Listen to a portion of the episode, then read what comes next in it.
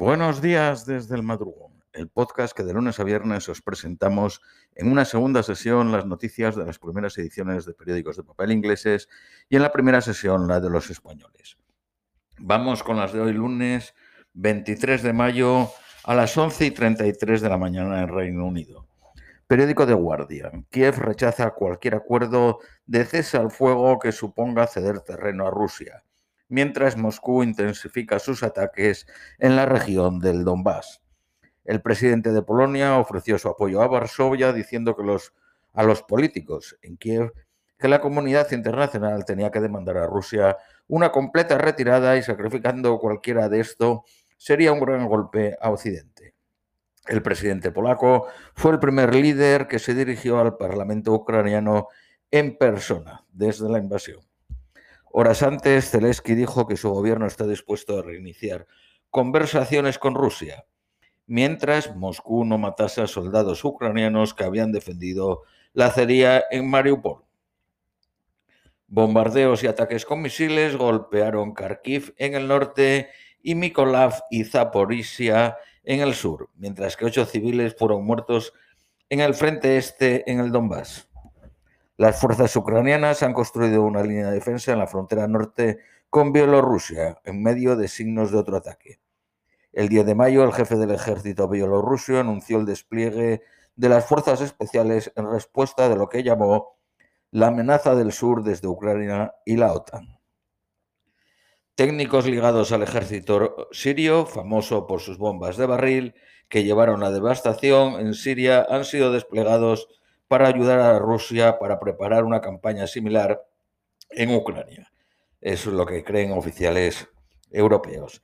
Las bombas de barril son un tipo de artefacto improvisado que son barriles llenos de explosivos con metralla, petróleo o armas químicas y que son lanzados desde un helicóptero o un avión. Su detonación suelen ser devastadoras. La situación es diferente en Ucrania que en Siria, porque en Ucrania están armados los ucranianos con misiles tierra-aire. Entre 800 y 1.000 sirios han viajado a Rusia como voluntarios, donde el Kremlin les ha prometido salarios entre 1.500 y 4.000 dólares, 20 veces más de lo que recibían en Siria. YouTube ha borrado más de 70.000 vídeos y 9.000 canales relacionados con la guerra de Ucrania por violar las reglas de contenido.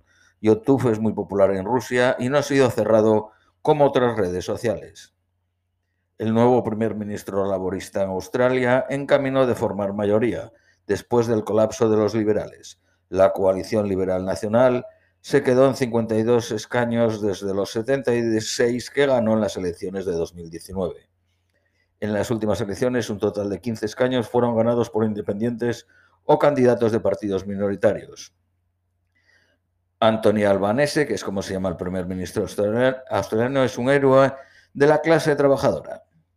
Protestantes anticapitalistas han pedido a los alemanes que usen el pase de transporte público con descuento que cuesta 9 euros para alterar una isla de vacaciones frecuentada por ricos y famosos.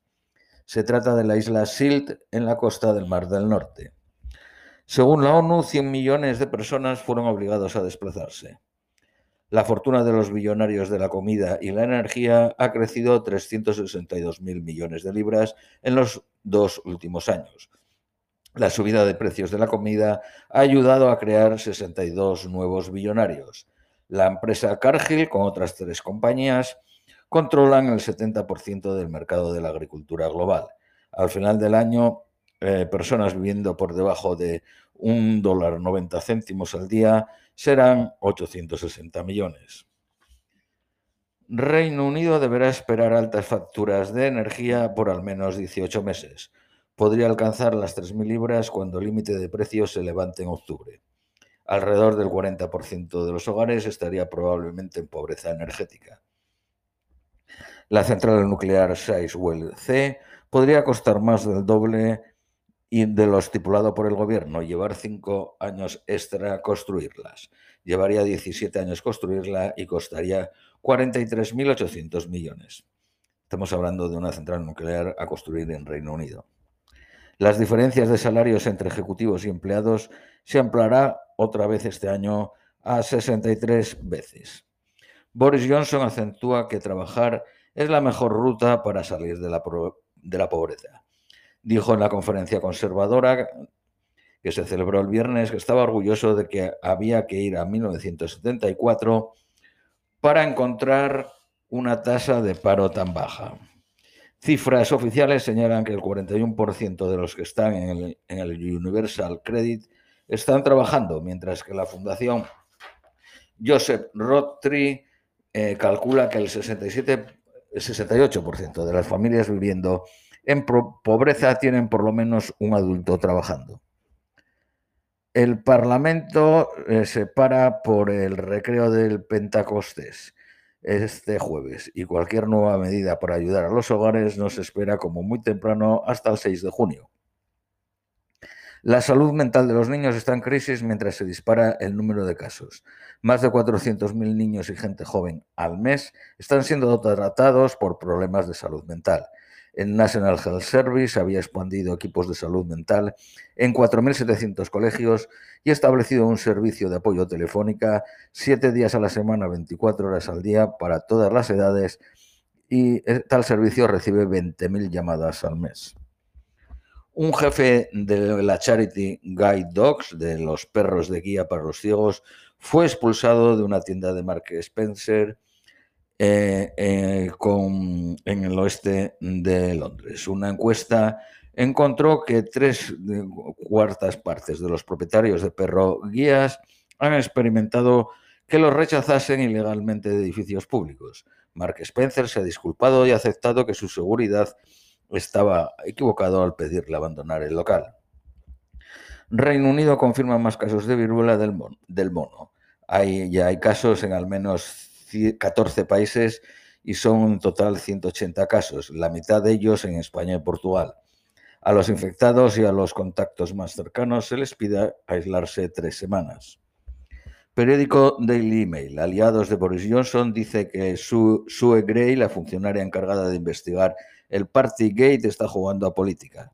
El Partido Laborista dijo que la afirmación de que Boris Johnson había ordenado un encuentro secreto con Sue Gray fue recogido por la oposición este fin de semana y sugiere que Boris Johnson había intentado interferir. Las mayores televisiones, incluyendo BBC y Sky, también hicieron reportajes sobre el encuentro en sus noticiarios. Downing Street insiste en que Boris Johnson no ha pedido ningún encuentro. Los sindicatos del ferrocarril amenazaron ayer con una eh, feroz resistencia a los planes ministeriales de disminuir el impacto de las huelgas planeadas. El secretario de Transporte estuvo considerando hacer la huelga, las huelgas ilegales a menos de que fuese establecido unos servicios mínimos. Un simple test de saliva para el cáncer de pecho podría salvar a miles de mujeres por debajo de los 50 años. Australia ha elegido un primer ministro pro-republicano, alzando el temor de que podría remover a la reina como jefa de Estado.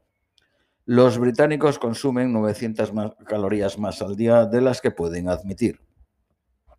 Más de 200 oficiales de policía han sido cogidos accediendo ilegalmente a fotos de escenas del crimen, sospechosos y detalles de los casos. Periódico Daily Telegraph. La producción de cultivos genéticos está siendo acelerado para ayudar a garantizar el suministro de alimentos en Reino Unido. La lista de espera en el National Health Service podría ser el doble de lo informado, con millones de personas faltando de las estadísticas oficiales. Podrían ser 13 millones, uno de cada cinco personas en Reino Unido.